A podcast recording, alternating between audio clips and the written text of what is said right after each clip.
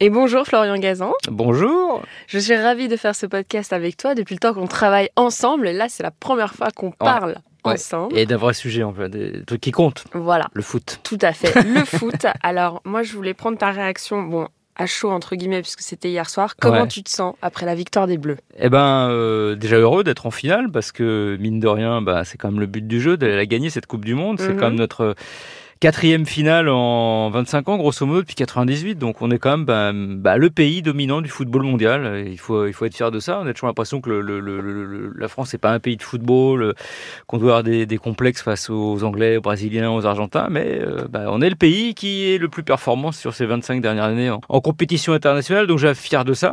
Et puis euh, soulagé aussi parce que ça n'a pas été simple contre le, contre le Maroc. Euh, limite, euh, c'est nous qui avons été le Maroc dans ce match, qu'on a, on a fait que défendre, on a reculé, ils nous ont, ils nous ont bien bougé. On a eu la chance d'avoir un, super Hugo Lloris qui a fait des arrêts déterminants et puis un, Antoine Griezmann sur un petit nuage. Voilà, grâce à ces deux euh, anciens, ces deux tauliers, comme quoi euh, les vieux ça peut servir aussi.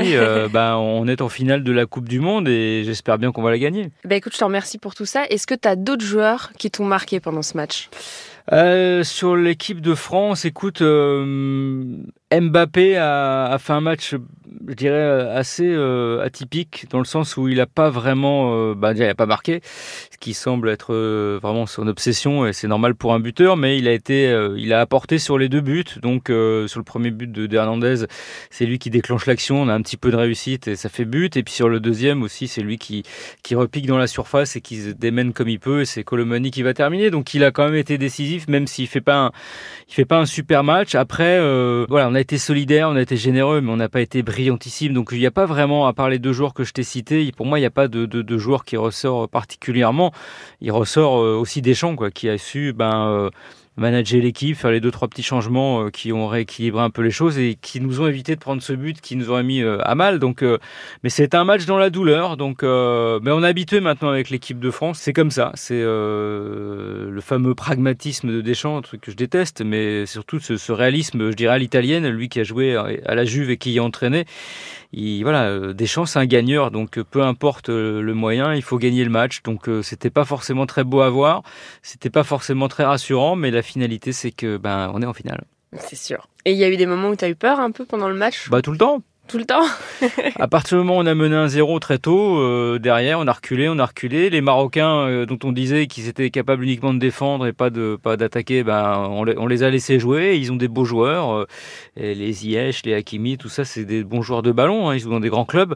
Donc on s'est fait des, fait des frayeurs. Et il y a un sauvetage sur la ligne, il y a un arrêt de, de, Lloris, le ballon sur le poteau. Je veux dire, on, est, on aurait pu se mettre à l'abri un peu plus avant si on avait continué à jouer qu'on avait les moyens de jouer ou pas J'en sais rien. En tout cas, on a... c'était un match quand même nerveusement difficile. Tant, tant qu'il y a un zéro au football, t'es jamais, t'as jamais la garantie que tu vas gagner. Tu peux prendre un, tir dévié, euh, une belle frappe, une action, voilà. Donc euh, un zéro au foot, c'est pas la garantie. Et même à 2-0, quand on a mené, euh, on était soulagé, mais on se disait vraiment, c'est vraiment à l'arrache, quoi. Ouais, je comprends. Et bah pour la finale, alors t'as as déjà un petit prono ou pas? Je pense qu'on va être champion du monde. Moi, je l'annonce depuis le début. C'est une équipe, euh, je pense qu'elle est, euh, elle est déterminée euh, à être championne du monde, à rentrer vraiment dans l'histoire avec cette, cette troisième étoile. C'est beau, hein Dimanche, on va jouer tous pour la troisième étoile, les Argentins comme, comme les Français. Mhm. Mais je pense que voilà, on, on, est en mission, quoi. Après, c'est vrai que sentimentalement, j'adorerais que Messi gagne enfin une Coupe du Monde parce que c'est un tel joueur, sans doute le plus grand joueur de l'histoire du foot. Et on l'a vu encore en demi-finale, il fait des trucs incroyables. C'est il a de la magie dans les pieds. Mais bon, je suis français, donc la troisième étoile quand même, ce serait beau. Je pense qu'on va, je pense qu'on va être champion du monde. Ouais. Et je pense qu'en finale, euh, comme en 98, comme en 2018, euh, on fera un score assez, assez, assez large. Je pense que ça va être un, 2-0, un 3-1. Allez, ça part. Bah écoute, je te remercie Florian et puis je te dis à bientôt sur l'antenne de RTL. Voilà, et puis ben, pour dimanche, comme, euh, comme diraient nos amis marocains qui ont fait une très belle Coupe du Monde, Inch'Allah.